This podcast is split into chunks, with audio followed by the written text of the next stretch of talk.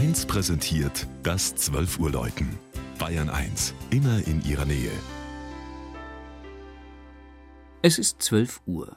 Das Mittagsläuten kommt heute aus Kaufering in Oberbayern. Georg Impler ist dafür an den Lech reingefahren.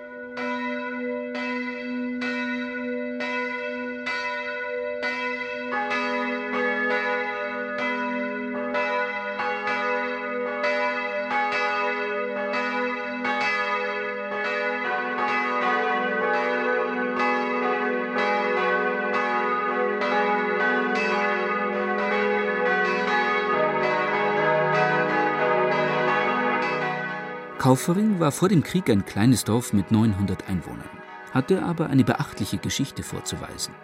Die erste Erwähnung eines Ortes namens Kiwiringen in einer Benedikt-Beurer-Urkunde fällt in das Jahr 1033. Die Welfen hatten hier eine Schutzburg gegen die Ungarn errichtet. Der Lechrein gehörte ja zu ihrem Besitz. So trägt auch ein bayerischer Welfenherzog, Heinrich IX., bis heute den Beinamen der Kauferinger. Sein Enkel war der berühmte Heinrich der Löwe. Auch die Kaufingerstraße in München leitet sich von dem vornehmen Geschlecht der Kauferinger ab.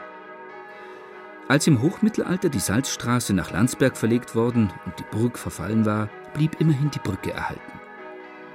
Dass dieser strategisch wichtige Lechübergang nicht nur ein Segen war, sollte sich bis herauf zu den napoleonischen Kriegen zeigen. Die Eisenbahn brachte im 19. Jahrhundert einen gewissen Aufschwung, war aber wohl auch für das dunkelste Kapitel der Ortsgeschichte mitentscheidend für das KZ-Außenkommando Lager Kaufering. Die Entwicklung zum heutigen Markt mit seinen fast 10.000 Bürgern begann mit der Ansiedlung von Heimatvertriebenen.